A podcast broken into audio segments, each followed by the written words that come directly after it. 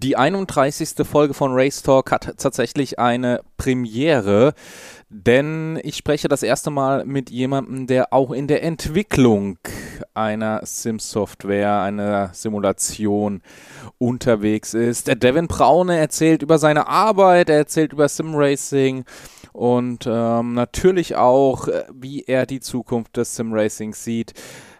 Hört einfach rein. Ich wünsche, wie gewohnt, viel Spaß mit Race Talk.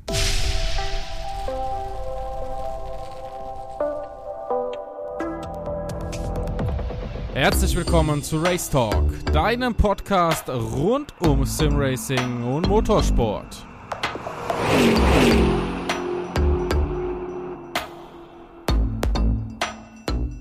Diese Racetalk-Folge wird dir präsentiert von www.simracingportal.de. Als Fahrer an Events teilnehmen oder selbst ein Event veranstalten.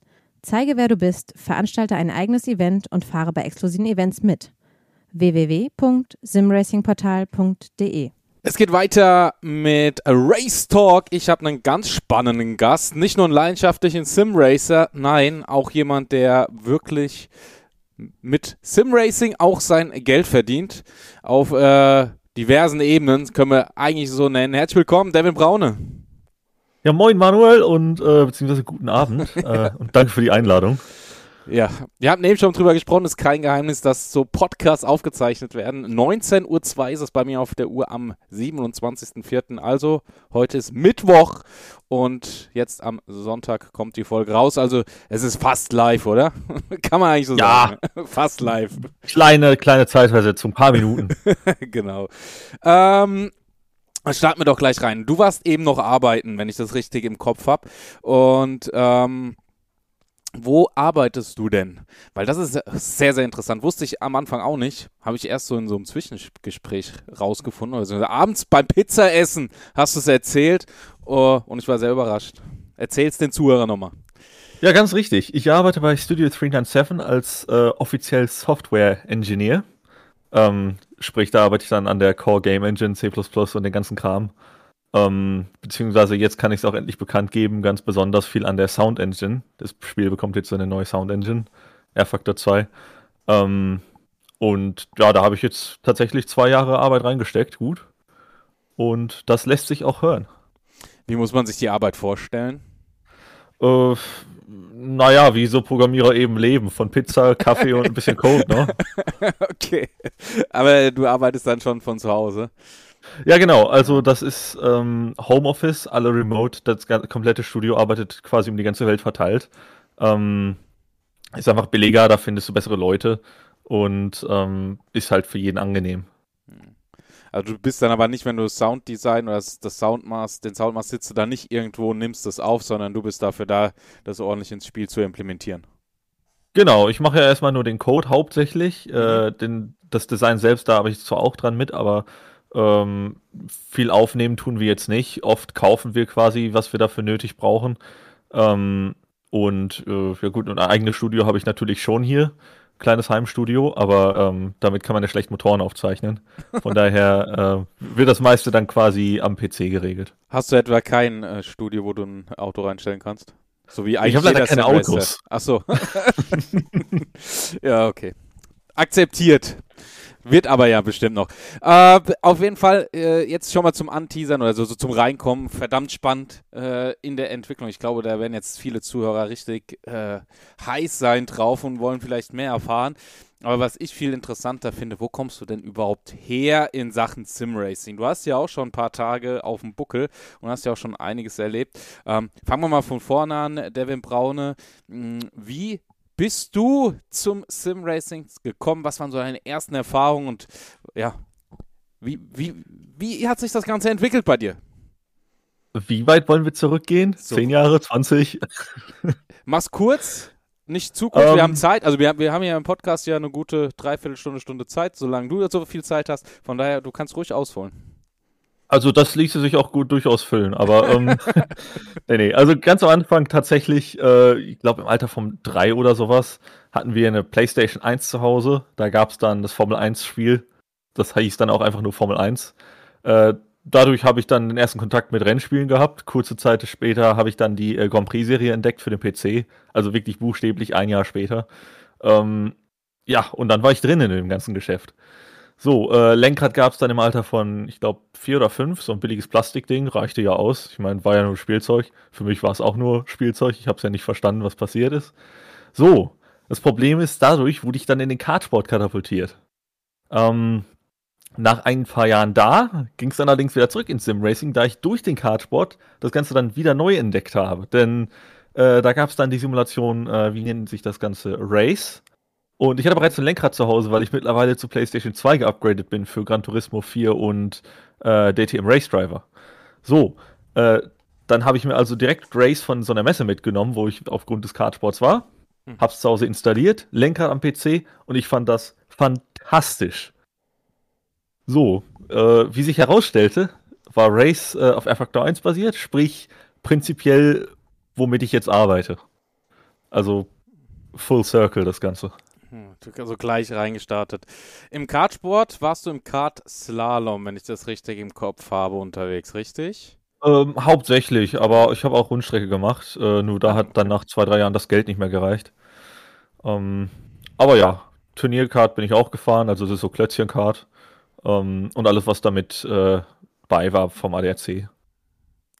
Und du hattest äh, dort auch Kontakt mit einem, den ich schon im Podcast hatte. Ähm, und ihr habt euch über Simracing wieder getroffen und seid jetzt äh, Best Buddies. Ähm, ich denke, du weißt, wen ich meine. Genau, das ist der Nico Hillebrand. genau, so ist es. Ja, jetzt habt ihr echt schon viel erlebt zusammen, wenn man euch so ein bisschen zuhört. Ähm, äh, was ich aber jetzt gerade äh, voll spannend finde, du hast gesagt, du warst im Kartsport unterwegs. Klar, ist teuer. Äh, auch das hatten wir hier in dem Podcast jetzt zu Genüge, glaube ich, äh, dass so eine Saison mal schnell 100.000 Euro aufwärts kosten kann.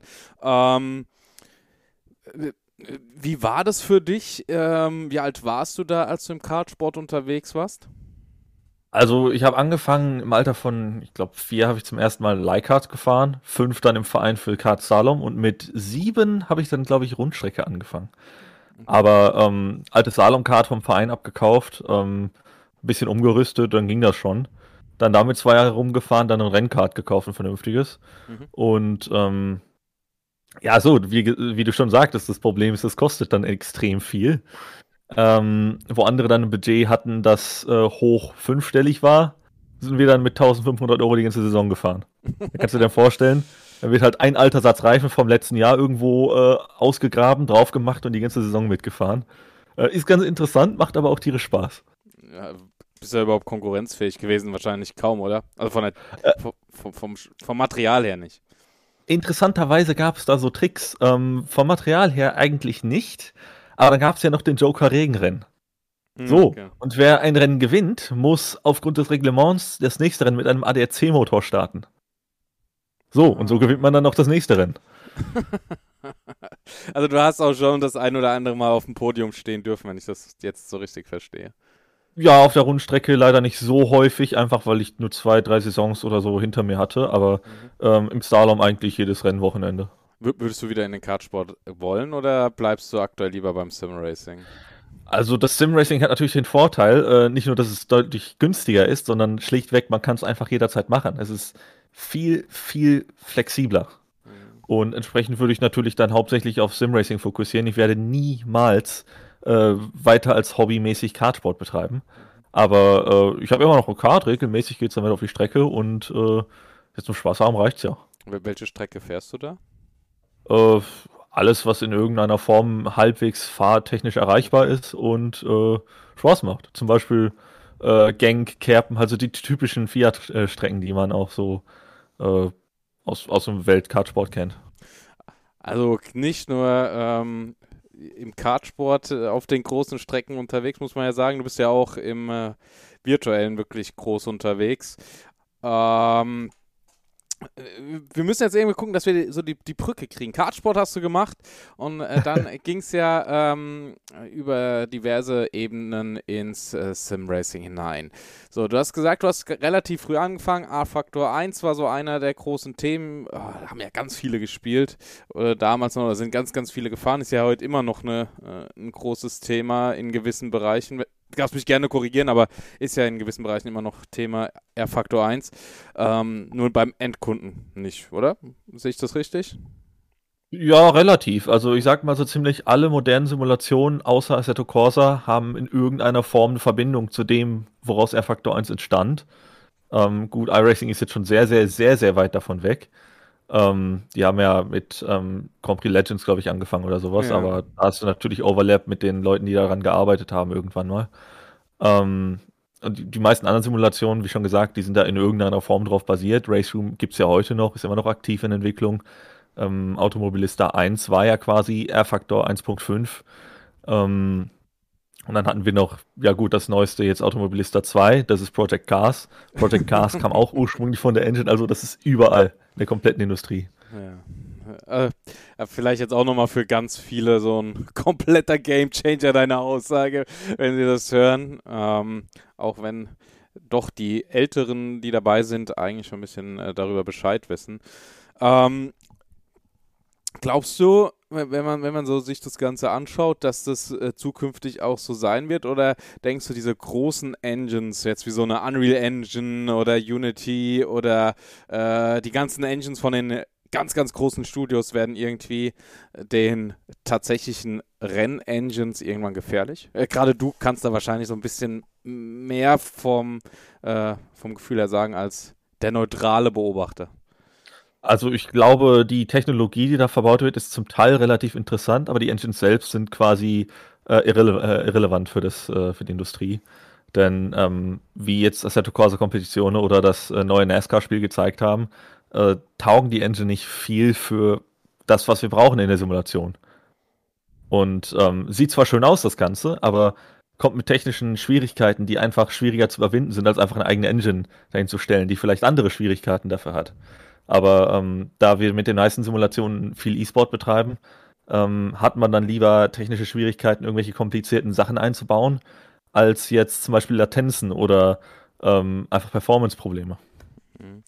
Ähm, wie siehst du die Entwicklung in äh, den vergangenen Jahren, gerade wenn du jetzt Latenzen und sowas sagst, von den Simulationen an sich, wenn du schon so lange dabei bist? Macht sich, äh, ändert sich da sehr, sehr, sehr, sehr viel oder sind die Simulationen jetzt seit ein paar Jahren da doch schon auf einem so hohen Level, dass da nicht mehr viel gehen wird?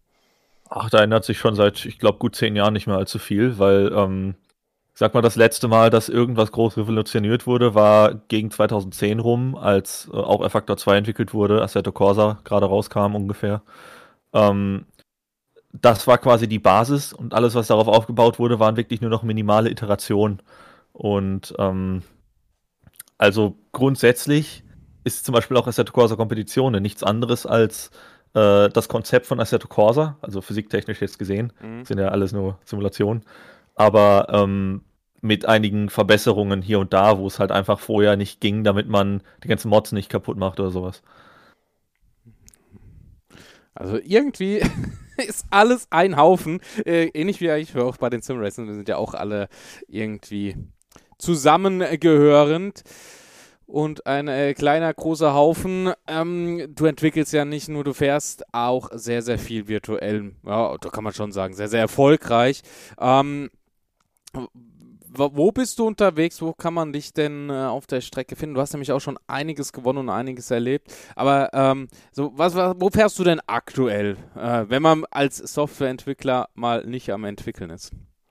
Äh, aktuell fahre ich tatsächlich fast gar nicht. Ähm, tatsächlich, okay. Das kommt jetzt vielleicht ein bisschen als Überraschung, aber äh, ich habe eine kleine Pause gebraucht. Äh, das letzte Rennen, wo ich wirklich aktiv daran teilgenommen habe, war das letzte Le Mans Virtual.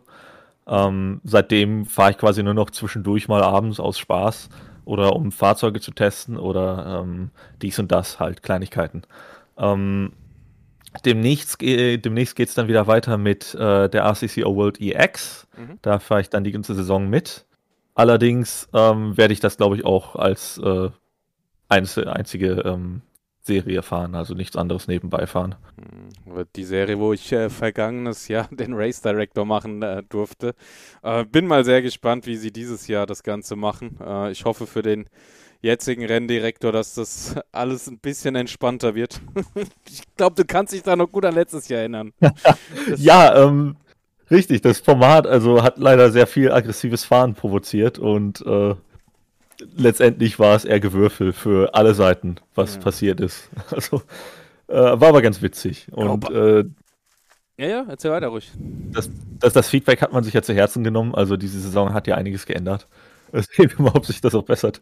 Ja, wobei, man muss ja auch sagen, was ich halt bei vielen Serien nicht verstehe, du hast so unglaublich talentierte und unglaublich gute Fahrer und die kriegen es halt nicht auf die Reihe, sauber durch irgendwie so ein Rennen zu kommen. wenn du dann Rookies teils siehst oder ähm, semi-professionelle Fahrer, also ich denke, du weißt äh, ungefähr die Leistungsstärke oder der Zuhörer wird auch wissen, welche Leistungsstärke ich jetzt da meine, ohne das irgendwie werten zu wollen. Ähm, die fahren teils saubere Rennen als äh, dann halt die Profis. Glaub, glaubst du, das liegt da irgendwie auch dran, dass man sich da zeigen will oder noch mehr beweisen muss? Oder wo, woran kann sowas liegen?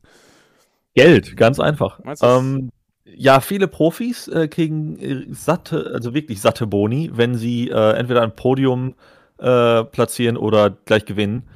Und entsprechend geht, wird dann auf Teufel komm rausgefahren, also muss man unbedingt den Rennen, äh, das Rennen jetzt gewinnen, äh, um sich quasi nächsten Morgen das Brot leisten zu können.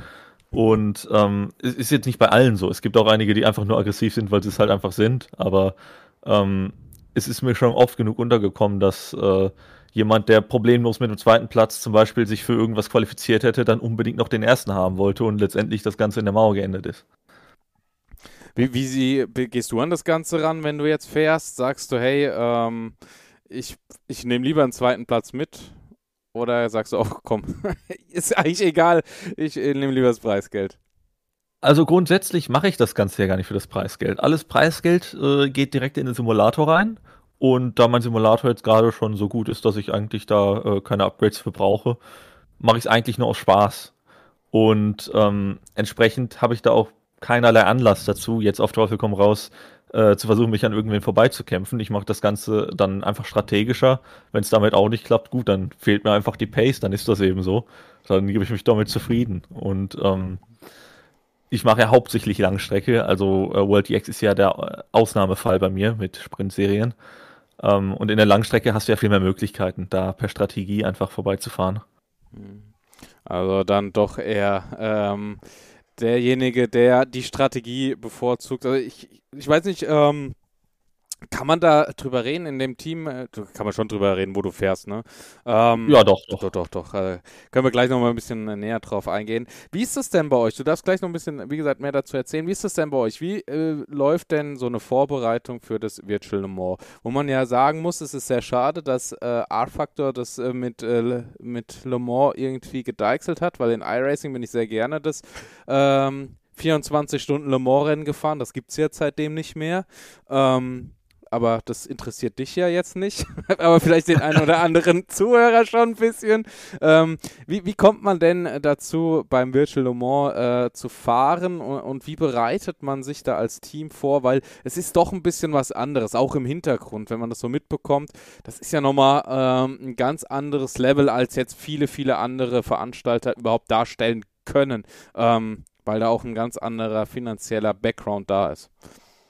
Also oftmals äh, sind das irgendwelche echten Teams oder echten Fahrer, die einfach gerne da dran teilnehmen äh, möchten, weil sie vielleicht das Team äh, gut repräsentieren möchten oder selbst fahren wollen. Das ist zum Beispiel bei meinem Team der Fall. Äh, das äh, ist ja Jensen Button, Chris Bunkum. Äh, die wollten beide eigentlich selbst fahren. Ähm, ist leider nicht dazu gekommen, aber beim letzten Rennen waren sie dabei, also das hat ja zumindest geklappt. Ähm, dann habe ich auch noch Jota mitbetreut. Da wollte man quasi einfach nur Jota als Team äh, zeigen, was, mhm. was die können. Und ähm, entsprechend sucht man sich dann da einfach die besten Fahrer für raus, ähm, lädt die dazu ein und dann wird gefahren, mehr oder weniger. Ähm, man braucht ja zwei Profis mit äh, Vier-Lizenz, mhm. sowie zwei Simracer, die dann einfach keine haben dürfen, beziehungsweise man kann auch welche haben, die welche haben, aber ähm, ja, machen halt die wenigsten. Weil in der Regel ist es so, dass vier Fahrer nun mal weniger im Simulator verbringen und entsprechend langsamer sind.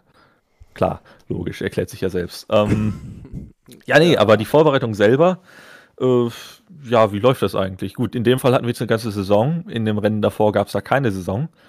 Das heißt, äh, man hat sich dann das Auto geschnappt, äh, die Fahrer, die jeweils ausgewählt wurden oder eben welche gewählt und dann schon gut einen Monat vor dem Rennen angefangen, äh, sich vorzubereiten Das heißt dann äh, erstmal ein paar hundert Runden fahren, äh, anfangen mit dem Setup-Bau, äh, Setup iterieren, zwischen allen Fahrern hin und her äh, schmeißen, ob denen das jetzt so passt. Ähm, natürlich mit Telemetrie auch noch schauen, ob sich da irgendwas optimieren lässt. Äh, und irgendwann, wenn wir quasi keine Zeit mehr rausholen können, ja, dann fahren wir eigentlich nur noch regelmäßig, um quasi das Ganze äh, wieder aufzufrischen, bis zum Rennen selbst. Ähm, ich bin gerade am Überlegen. Ähm, wir hatten dieses Thema schon ein bisschen öfters. Äh, ich weiß, ich springe heute voll viel, weil ich äh, so viel im Kopf habe, was ich eigentlich mit dir gerne noch besprechen wollen würde, aber ähm, du immer wieder so coole Sachen aufmachst und dann passen manche Sachen nicht und dann, dann fühlt sich das an, als würden wir springen. Ähm, äh, die Zuhörer werden es aber trotzdem dann hoffentlich irgendwie verkraften. Ähm, du, hast, du hast so ein ganz, ganz spannendes Thema.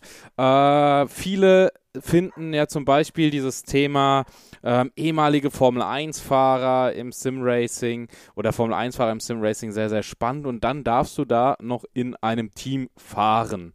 Ähm, ich meine, das bekannteste Beispiel ist ja jetzt äh, Max Verstappen. Ähm, der da sehr, sehr viel unterwegs ist, aber du hast jetzt auch gesagt, ähm, zum Beispiel dein Team mit Jensen Button. Wie ist es denn in so einem Team mit einem äh, ehemaligen Formel 1 Profi oder damaligen, ja, war, er war noch Formel 1 in der Formel 1, als du schon dabei warst, oder? Äh, ich glaube, da war er nur noch Test- bzw. Ersatzfahrer. Okay. Ähm, aber selbst äh, da, ja, ja, wie ist das so? Wie, wie arbeitet man da zusammen? Ähm, wie ist da, so, so gibt es da eine klassische Hierarchie, dass dann der Formel 1-Fahrer äh, dann so schon so ein bisschen sagt, also allgemein jetzt in dem Fall bei euch Jensen Button, der dann da reinkommt und sagt, hey, ich habe schon Erfahrung, oder ist er dann eher so derjenige, der sagt, ey, ihr seid in eurer Welt, ich will von euch lernen und wir profitieren voneinander? Ähm, wie muss man sich das vorstellen? Äh, nee, genau so ist es schon. Also äh, keiner, wirklich keiner, selbst mit noch so vielen Weltmeistertiteln, ist jemals ins Simracing gegangen und hat sich dann äh, dahingestellt nach dem Motto, ich bin hier der Meister, äh, schaut mir zu, so macht man das. Nein, nein, die fragen grundsätzlich nach Hilfe, die wissen, was wir tun, äh, die wissen, dass wir wissen, was wir tun. Und ähm, entsprechend, gut, man findet sich dann natürlich selbst rein, soweit man kann. Aber es gibt immer Dinge, die sie gar nicht wissen können und entsprechend wird danach gehakt, gefragt, gibt es noch Tipps hier? Muss ich hier noch was machen? Muss ich das Lenkrad vielleicht anders einstellen? Äh, Setup-Tricks, funktioniert das genauso wie in echt? Äh, oder könnt ihr mir mal ein Setup machen, was in der Kurve das und das macht, weil das jetzt gerade was anderes macht? Und äh, es ist echt interessant. Also die gehören quasi einfach nur dazu und äh, verhalten sich wie talentierte Fahrer mit nicht so viel Erfahrung was eigentlich genau das Gegenteil ist von dem, was sie sind. Sie sind nämlich talentierte Fahrer mit sehr viel Erfahrung. Nur halt virtuell nicht. Genau, genau, genau. Mhm. Ist das dann eine Kopfsache? Glaub, wenn, wenn man sie motiviert, glaubst du, die können dann da mehr rausholen, wenn sie so ein bisschen auch das reale Fahren abschalten und sagen, hey, das ist jetzt virtuell, ich kann halt doch mal die 110% gehen? Ähm, ich glaube, Kopfsache ist es schon, aber auf andere Art. Denn äh, es gibt Fahrer, die reden sich quasi ein, ähm, das ist jetzt ganz anders als das echte, ich kann das gar nicht so angehen ähm, und dann fahren die nicht schnell. Und dann gibt es Fahrer, die sagen, ich fahre es jetzt einfach so wie mein echtes Auto. Äh, wenn ich es jetzt überfahren kann, äh, merke ich ja, dass ich es überfahren kann, dann mache ich es eben und dann bin ich eben schneller. Und ähm, also ich habe da schon so einige, mit einigen Talenten zu tun gehabt, die wirklich äh, zum ersten Mal im Simulator saßen und gefahren sind wie ein äh, erfahrener Simracer. Also echt beeindruckend. Mhm. Und dann hat man natürlich dann die äh, Gegenseite, wie ich schon angesprochen habe, die ähm, bewertet den Simulator nicht als das gleiche wie das echte und entsprechend fährt auch nicht so, denkt, das wäre wie Mario Kart und fährt dann entsprechend auch viel zu langsam, ähm, arbeitet nicht dran, will nicht trainieren, ähm, solche Sachen halt. Mhm. Ja, das ist, äh, ich muss bei, bei dem Thema tatsächlich immer wieder an äh, Frank Bieler tatsächlich denken. 2016, glaube ich, war das, oder 2017, ne, ich glaube 2016 war es, äh, bei einem 24-Stunden-Rennen, damals in iRacing, äh, auf der Nordschleife, sagte der, ähm, dass es halt schon krass ist, dass es vom äh, Kopf her für ihn eigentlich identisch ist zum realen, du fährst im Team, das ist genau der gleiche Frust, wenn du das Auto wegwirfst, wie wenn du in echt das Auto wegwirfst und so weiter. Der große Unterschied ist aber die Konzentration, die du da mitbringen musst. Also diese 100 äh, Prozent, die du wirklich permanent fahren musst, was du im Realen eigentlich, äh, nicht nur eigentlich, sondern was im Realen ja gar nicht geht, bei einem 24-Stunden-Rennen auf der Nordschleife permanent 100 Prozent fahren. Ähm, wobei, wenn man sich das heutzutage anschaut, sind wir wahrscheinlich schon bei 90 bis 95 Prozent.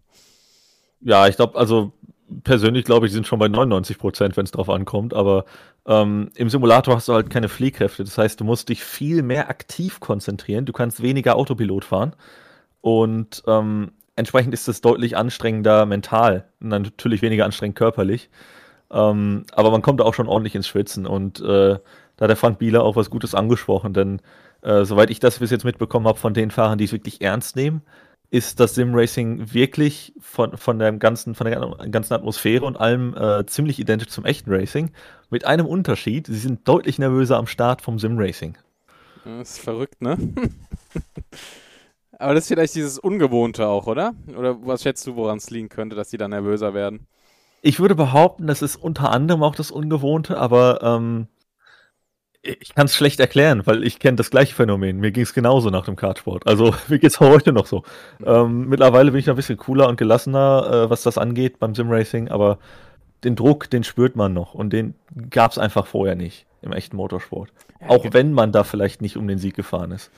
Ja, gab es wahrscheinlich auch früher im Simracing nicht bei allen ne, so extrem mit dem mit dem Druck. Das hat sich ja auch extrem entwickelt. Also gerade wenn wir jetzt nochmal äh, bei dem Thema Formel 1 sind, wenn du äh, sagst, hey, guck mal, wo ich herkomme, wenn wir Frank Bieler äh, nochmal reinnehmen, wenn man überlegt, wie sich das Sim-Racing allein in den letzten ja, vier Jahren entwickelt hat, das ist ja unglaublich, oder fünf Jahren oder sechs Jahren, lass es äh, 2000, ja, ja, komm, ja, lass es 2016 sein, ähm, wie krass sich das entwickelt hat, von, auch von der Hardware-Seite, von der Zugänglichkeit. Ähm, ich kenne ich kenn noch die Story von dir, ähm, wo ihr, wo ihr äh, mit dem äh, Hillebrand vor Ort wart und dann Riesenprobleme hattet, weil euer Simulator nicht geerdet war und sowas. Ähm, so, so Sachen wird es ja heute eher nicht mehr geben, wenn du die moderne Hardware dir anschaust. Also verrückt. Ja. Oder wärst du überrascht, das kommt tatsächlich aufs Land an. Ich habe neulich jemandem geholfen, der hatte Probleme mit seinem neuen Direct Drive. Okay. Äh, stellt sich heraus, das liegt daran, dass das komplette Haus nicht geerdet war. Und äh, dann musste ich da erstmal aushelfen und Lösungen versuchen. Ähm, denn das ist wirklich problematisch und das ist weiterhin ein gigantisches Problem in Sim Racing. Äh, das lässt sich auch nicht einfach so abschalten. Da, da, kann man entwickeln, wie man will. Geerdet muss das Ganze schon sein. Ähm, aber ich sag mal, mit den neueren Gebäuden und neueren Richtlinien, die sich so in der ganzen EU breit machen, wird es halt seltener. Aber verschwindet auch nicht auf Anhieb. Ja, wie siehst du die Entwicklung? Äh, ist das, findest du es sehr positiv, dass sich das Ganze äh, hardware-seitens so entwickelt, wie dann aber auch ähm, sportlich? Also als du damit angefangen hast, war ja niemals davon die Rede oder, oder, da hat man vielleicht davon mal gemunkelt, dass man irgendwann damit Geld verdienen kann. Und jetzt ist das ja wirklich schon ähm, äh, so das Thema, du hast die, die Profis, du hast dann äh, das etablierte Mittelfeld und du hast die Einsteiger. Ne? Und war, war das in deinen Augen äh, schon abzusehen und wie, ja, und wie, wie siehst du das Ganze? Also ich finde das ganz gigantisch. Ich glaube, gegen 2017 hat sich das rauskristallisiert, ja. dass wir so diesen Pfad nehmen werden. Ähm, ich glaube, da hat es auch ungefähr angefangen mit World's Fastest Gamer, wenn ich mich nicht irre, kann auch 2018 gewesen sein. Ähm, aber so ungefähr um den Dreh. Und äh, seitdem ist das Ganze ja wirklich explodiert quasi. Die Hardware ist, äh, konnten wir uns damals nicht mal von träumen. Ähm, die Software ist auch enorm besser geworden. Also säm sämtliche Simulationen haben sich enorm verbessert seitdem. Ähm, die, die ganzen Leute, die da alle dran teilnehmen und die Veranstalter auch noch, das ist ein Traum. Und äh, wir arbeiten wirklich geradewegs darauf zu, dass Sim Racing und der echte Motorsport Hand in Hand äh, koexistieren. Ähm, das ist ein ganz, ganz interessantes Thema. Inwiefern arbeiten wir darauf hin? Wie, wie sagst oder wie, ja, inwiefern und ähm, aus deiner Sicht, ja, erzähl. Also du hast ja quasi die gleichen Personen mittlerweile, die beides betreiben. Also du hast nicht mehr nur Leute, die nur den realen Sport betreiben und Leute, die nur noch Simracing betreiben. Äh, mittlerweile ist es quasi Standard, dass äh, die gleichen Leute äh, beides irgendwo irgendwie machen oder unter einen Hut bringen. Ähm, ob eins nur von, als Hobby oder äh, als Beruf oder ja, als Veranstalter eben. Ähm, alles gibt es, klar. Und ähm, ich finde da quasi äh, so einen Simracer, den kann man genauso respektieren mittlerweile wie einen echten, äh, eine echte Motorsportlegende. Äh, nur sind wir noch nicht so weit, dass wir quasi Simracer haben, die so alt sind, dass man sie schon als Legenden bezeichnen könnte. Aber äh, sie steuern definitiv darauf hinzu. Also ich denke mal, in 10, 20 Jahren werden wir sowas auch haben. Ist sehr, sehr spannend, die Zukunft. Ähm, du hast ja auch so ein bisschen den Blick drauf von der Software-Seiten. Was denkst du, wo wir auch Software-Seiten hingehen können? Wenn wir schon bei dem Thema sind, Zukunft, Helden, Motorsport, virtueller Sport. Ja, das werden wir sehen. Also ich denke, die Software wird weiterhin sich einfach stetig verbessern, äh, anstreben, realistischer zu sein. Äh, jetzt, wo der E-Sport so explodiert ist, merken wir erst Probleme, die damit entstanden sind, dann entsprechend die nachbessern und ähm, ja, neue Technologie verwenden einfach. Also äh, PCs werden immer schneller, entsprechend gibt es neue Technologien, die wir verwenden können. Die Simulationen sehen dann noch echter aus, äh, klingen besser, fahren besser. Also grundsätzlich ähm, sieht das Ganze echt positiv aus, muss ich sagen. Bei mir ist gerade im Hintergrund so unglaublich laut. Ich weiß gar nicht, ob man das äh, gerade hier hört. Ich hoffe nicht. Ich, das, ich das Gefühl, startet gerade ein Flugzeug neben mir. Ähm, aber wenn ich hier drauf gucke, habe ich keinen Pegelausschlag. Also ich hoffe, man hört es nicht. Ähm, man merkt, ich bin total irritiert. Also, das ist total krass. das hatte ich, ich sag noch hier, äh, hier wird nicht geschnitten in dem Podcast, das, wir nehmen hier äh, einfach weiter auf, aber so krass irritiert war ich noch nie. Ich weiß nie, was hier los ist. Also, ich sehe es auch nicht. Irgendwas im Hof. Ähm, jetzt muss ich hier wieder den Faden finden. Sonst wird dieser Podcast hier komplett kurios. Äh, Sorry, also ich bin gerade total raus, weil das, das, hat, das, ist, das ist so krass. Hattest du sowas schon mal beim Fahren, dass sich irgendwas komplett abgelenkt hat und du einfach äh, nicht mehr wusstest, wie, was, wo? Tatsächlich ja. Ähm, ich weiß nicht mehr, welche, was für ein Rennen oder Event das war, aber ähm, Plötzlich habe ich einfach vergessen, dass ich eigentlich schon eine Schikane weiter war. Wenn ich fast falsch rum angebremst. Also dieses Phänomen, was manche am Nürburgring haben in die AMG-Arena hinein und dann aber die 24-Stunden-Variante fahren müssen und nach rechts abbiegen in die Arena. Also so ungefähr. Ja, stell dir genau sowas vor. Also das ist auch schon im Kartsport passiert. Das äh, wäre fast teuer geworden. Oh, ja, das, das ist bitter. Machst du eigentlich auch was für, für Konzentration, wenn wir auch, äh, ja, also es passt gerade so dazu, machst du Konzentrationsübungen, hast du ein, ähm, also mentales Training, machst du Sport, äh, wie, wie beschäftigst du dich, wenn du nicht ähm, Pizza essend äh, vor dem Code sitzt und dann auch manchmal am Fahren bist, also Programmiercode? Ähm, ja, grundsätzlich für im Kartsport, in den Kartsportzeiten habe ich eigentlich äh, noch Sport nebenbei gemacht, ein bisschen Training, äh, denn also die, die körperliche Fitness ist wirklich wichtig, sogar im Simracing, das unterschätzen sehr viele. Aber ähm, letztendlich im Simracing ist die mentale Fitness halt dominant. Und da ich wirklich viel fahre, ähm, ja gut, jetzt in letzter Zeit, wie gesagt, nicht mehr so viel, aber grundsätzlich schon, ähm, bleibt das einfach hängen, glücklicherweise. Also ähm, ich habe gesagt vorhin, so dieses Autopilot-Fahren, äh, das gibt es quasi im Simracing kaum. Aber so ein bisschen gibt es das schon noch. Also irgendwann hast du es einfach drin, dass du quasi unterbewusst an den richtigen P äh, Punkten anbremst, an den richtigen äh, Stellen das Richtige tust. Ähm, wenn du dich stärker konzentrierst, wärst du dann zwar nochmal zwei Zehntel schneller, aber auf Dauer machen das die Reifen sowieso nicht mit. Also kannst du dir das ruhig manchmal erlauben, so ein bisschen, äh, ich, ich sag jetzt mal zu cruisen in dem Sinne und dann äh, wieder Energie zu tanken. Fährst du nur, äh, nur Assetto Corsa? Fährst du nur, nur R-Factor oder fährst du auch äh, Assetto Corsa Kompetitionen, auch mal iRacing? Ähm, wie sieht's da bei dir aus? Ähm, ganz bunt eigentlich. Also, also du darfst es auch, ja? Du, du darfst äh, es auch als Mitarbeiter, darfst du auch andere Simulationen fahren? Streng genommen müsste ich das eigentlich schon, äh, also dürfte ich das eigentlich, aber ich habe tatsächlich nie gefragt, aber bisher gab es da eigentlich keine Probleme. Ähm, nein, aber ähm, R-Faktor darf ich ja streng genommen am wenigsten fahren, weil ich arbeite da. Entsprechend gibt es dann, dann natürlich irgendwelche rechtlichen Probleme. Wir lösen das dann natürlich mit dem äh, rechtlichen Team von Motorsport Games, wenn es denn mal im Raum steht, die Frage. Also mhm. die machen das schon ganz gut, dass ich dann ah. teilnehmen darf, aber ja. nebenbei ähm, Das ist ein ganz ja, wichtiges Thema, sorry, das, das, fällt mir jetzt erst ein, jetzt wo du es so ansprichst. Das, das, ist ja gar nicht so ohne, ne? Wenn du. Ja, ja, okay, mach, mach weiter. Sorry fürs Rein. Ja, genau. nee, kein ja. Problem. Also, nee, aber ähm, alternativ werde ich auch hin und wieder gefragt, ob ich nicht in Assetto Corsa Kompetitionen mal einspringen kann, wenn zum Beispiel irgendwelche Fahrer aus dem Team jetzt nicht können. Ähm, mache ich auch manchmal. Das Problem ist, dass mein PC wirklich Probleme mit dem Spiel hat. Deshalb mache ich es wirklich ungern. Ähm, aber wenn ich es mache, dann in der Regel erfolgreich.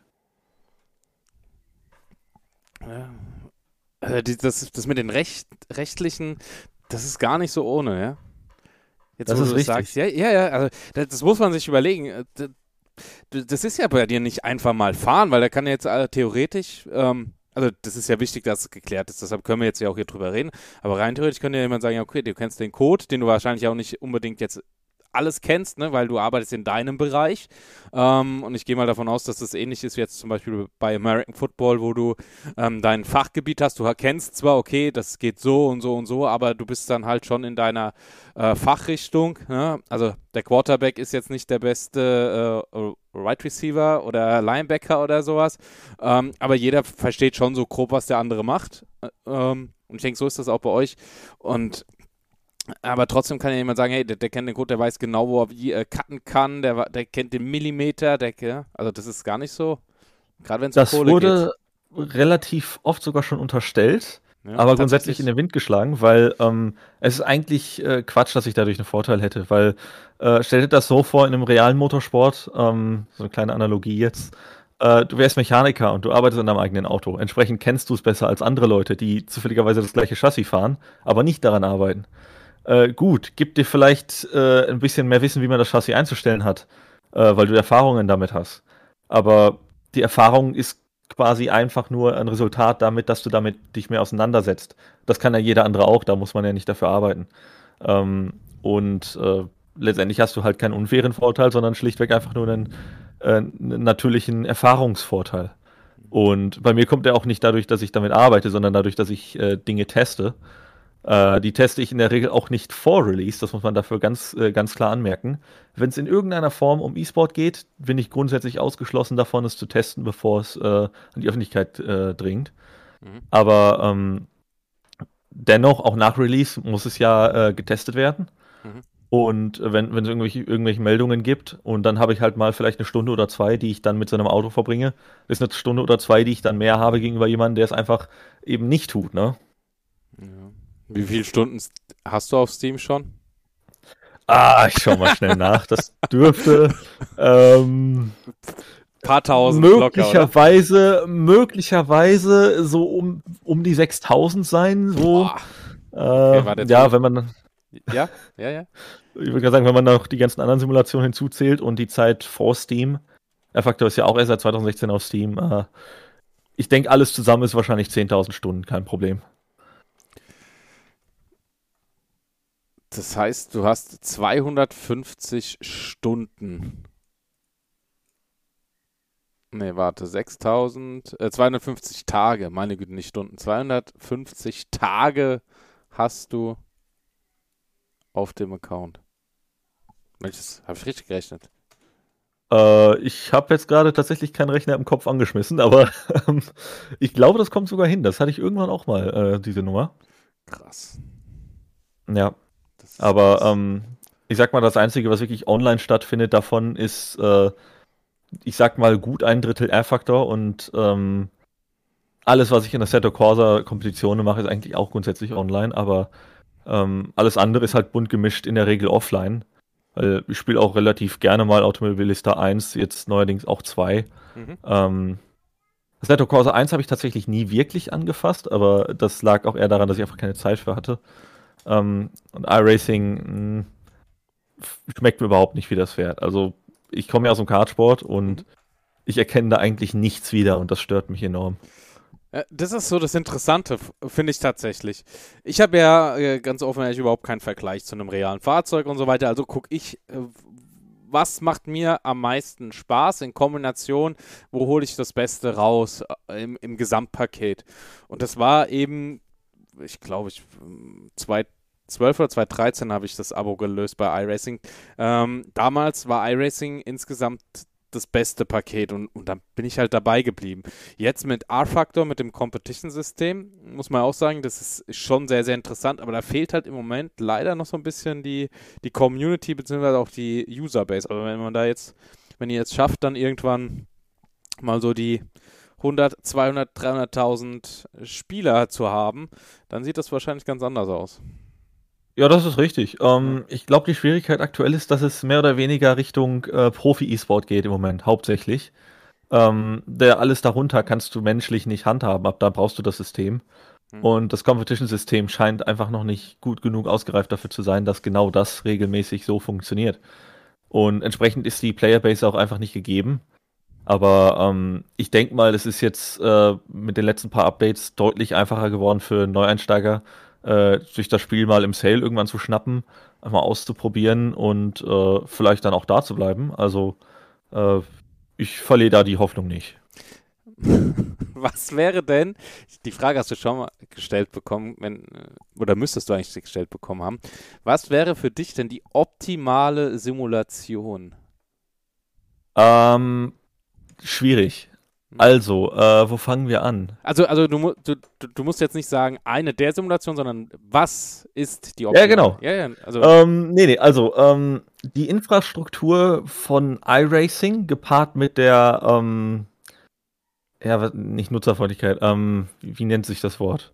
Äh, du kannst ja mit R-Factor 2 quasi äh, alles machen. Da kannst du ja quasi einfach die Server-Software runterladen und ja. los geht's. Da brauchst du ja nicht auf die Infrastruktur dich zu verlassen.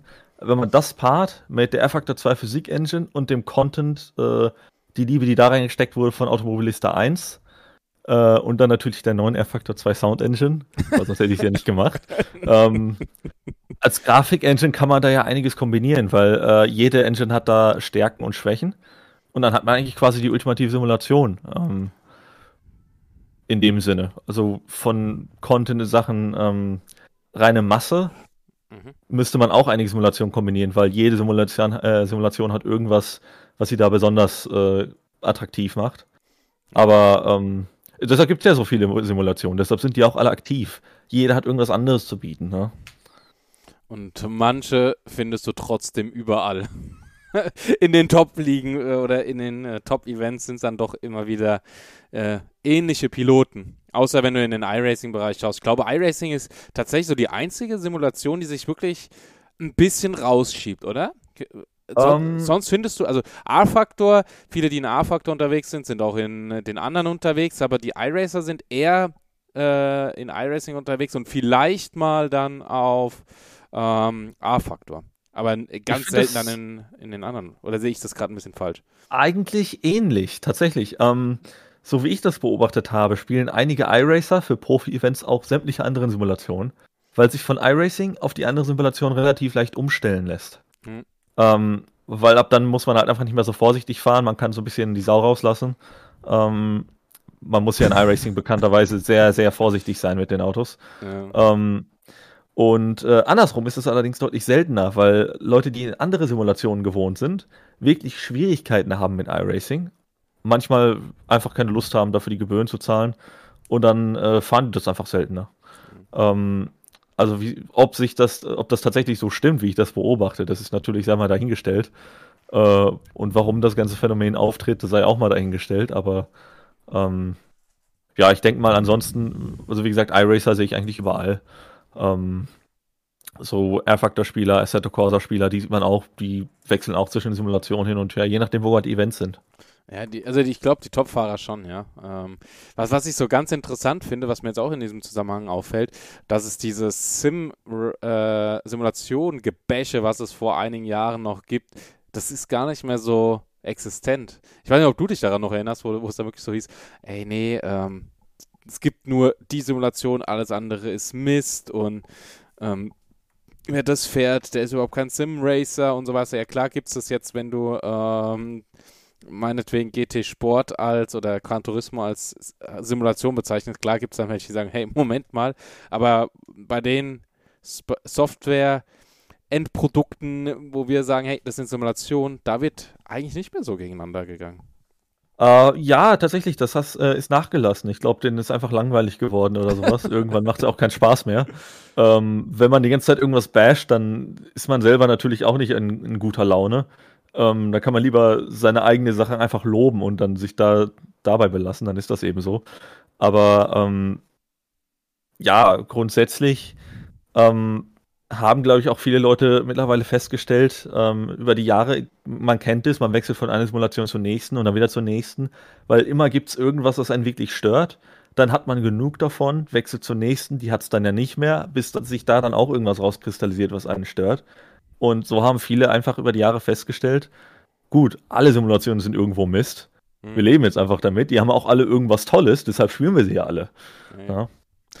Eben, eben, eben. Und dann kommt noch dazu, welches Equipment man nutzt, weil ähm, dann fühlt es sich ja auch nochmal ganz anders an, etc. Aber apropos Equipment, ich habe es, glaube ich, gar nicht gefragt, was fährst du für Equipment? Uh, ich habe einen SimCube 2 Sport, nee, gar nicht Pro, Entschuldigung, äh, mit einem Cube Controls, ähm, wie heißt, das, wie heißt das Teil? Äh, ich, ich kenne die äh, Nummer jetzt nicht aus dem Kopf, aber das Lenkrad darauf ist ein Sparco P310. Also da haben die nur ein Modell von eigentlich. Also sollte relativ leicht zu finden sein. Auf einem Simlab, äh, Simlab äh, GT1 Evo, glaube ich, war das, ne? Ja. Also Und Alu. Heusingfeld, genau, Heusingfeld Sprintpedalen. Also so relativ Standard High-End. Schön 32 zu 9 ultra weit draufgeknallt und äh, los geht's. Das ist so verrückt, ohne Spaß, wo man so sagt, ja, das ist eigentlich so das Standard-High-End-Produkt.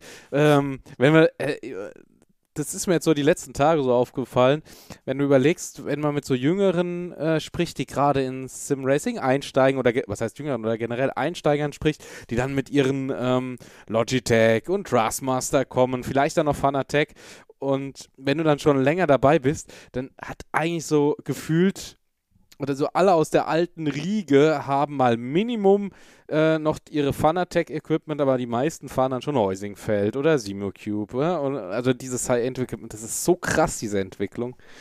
Ich musste eben richtig schmunzeln, als du gemeint hast, so, ja, Standard High-End, hat halt jeder. nee, nee, also es ist ja, ähm, es, es, gibt, es, gibt, ja mittlerweile genug in der Preisklasse, aber äh, das sind so die, die sich halt rauskristallisiert haben, weil sie einfach ziemlich gut sind. Der Support-Klasse ist und die Software funktioniert. Und ähm, entsprechend, ich sag mal, jeder, der länger dabei ist, der gönnt sich dann über die Zeit auch irgendwann mal was, weil ähm, ich sag mal, wenn ich jetzt mir vor zehn Jahren einen T300 gekauft hätte für 300 Euro, hätte ich für 30 Euro im Jahr die Hardware gezahlt. Gut, dann hätte ich auch vielleicht für äh, 80 Euro im Jahr die viel bessere Hardware haben können und viel mehr Spaß mit haben können. Und bei den meisten kommt es so langsam an ja, das kann ich mir ja gönnen. Ich benutze es ja eh für Jahre. Äh, sowas Teures hält sich ja sowieso viel länger. Letztendlich zahle ich da das Gleiche für die Nutzungsdauer wie für sowas Billigeres. Nur das Billigere ist natürlich für die Einsteiger attraktiver, die noch gar nicht wissen, ob denen das gefällt. Ja, das ist. Aber, glaube ich.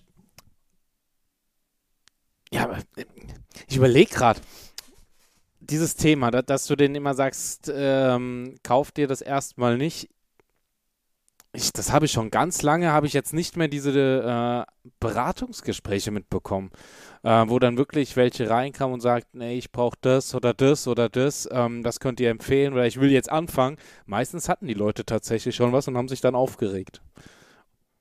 Ja, äh, es gibt tatsächlich beide Seiten. Das kommt darauf an, wo man äh, gerade schaut. Ja, also ich, Aber ähm, ich überlege gerade, ich überlege gerade, weil ich hatte es wirklich schon. Entschuldigung für so, äh, ich, also gerne dürft ihr Zuhörer da ja auch nochmal über Social Media Kontakt mit mir aufnehmen und schreiben, äh, was ich da verpasse. Aber so dieses Klassische wie früher, dass einer in, irgendwo in eine Gruppe reinging oder in eine Community und dann schrieb, hey, ähm, ich will jetzt anfangen, welches Equipment brauche ich? Meistens haben die schon und dann wollen sie irgendwo mitfahren. Aber dass, dass du so eine klassische Beratung hast und ja, ich, ich weiß echt nicht mehr. Weiß ja, also. Dir, ähm, tatsächlich sehe ich das hin und wieder noch, ähm, denn viele Leute vertrauen lieber auf äh, irgendwas, was Leute ihnen persönlich sagen können aus eigener Erfahrung. Andere gehen dann auf YouTube und schauen sich dann da irgendwelche Reviews an. Äh, das gab es ja früher gar nicht, deshalb ja, war das früher einfach andersrum äh, häufiger, dass Leute persönlich gefragt haben. Ähm, wie gesagt, das gibt es aber immer noch. Grundsätzlich würde ich dann sagen, äh, für Einsteiger, ich sage jetzt mal so in der 300, 400 Euro Preisklasse irgendwas äh, Gebrauchtes kaufen, ganz wichtig, gebraucht. Logitech, Logitech G27. Ja, das ist schon wieder unter der Preisklasse. Das ist schon bei 200 Euro.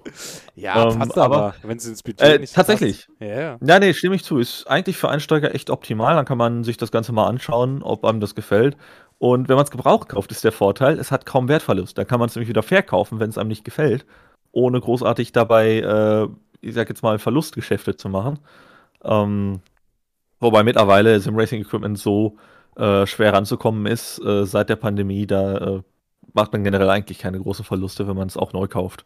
Ich habe jetzt die Tage, ging es bei, bei mir irgendwie drum, mal äh, das Equipment zu bewerten irgendwo. Und da habe ich auch gedacht, pff, eigentlich kannst du es ja fast eins zu eins zum Neupreis wieder verkaufen, das Gebrauchzeug. Das ist so krass. Aber es, es gibt halt im gewissen Preissegmenten gibt es halt auch so gut wie keine Wertverluste momentan. Das ist krass. Ja, das ist ganz richtig. Vor allem, äh, ich sag jetzt mal High-End ganz besonders, weil da einfach so die Nachfrage da ist, dass ähm, viele Leute einfach nicht die Möglichkeit haben, sich das neu zu kaufen. Und dann zahlen die eben das Gleiche für das Gebrauchte. Oftmals, weil sie es einfach brauchen. Ähm, ja, und dann leben die eben damit. Aber das Zeug ist halt so gut, da zahlt man auch gerne so viel.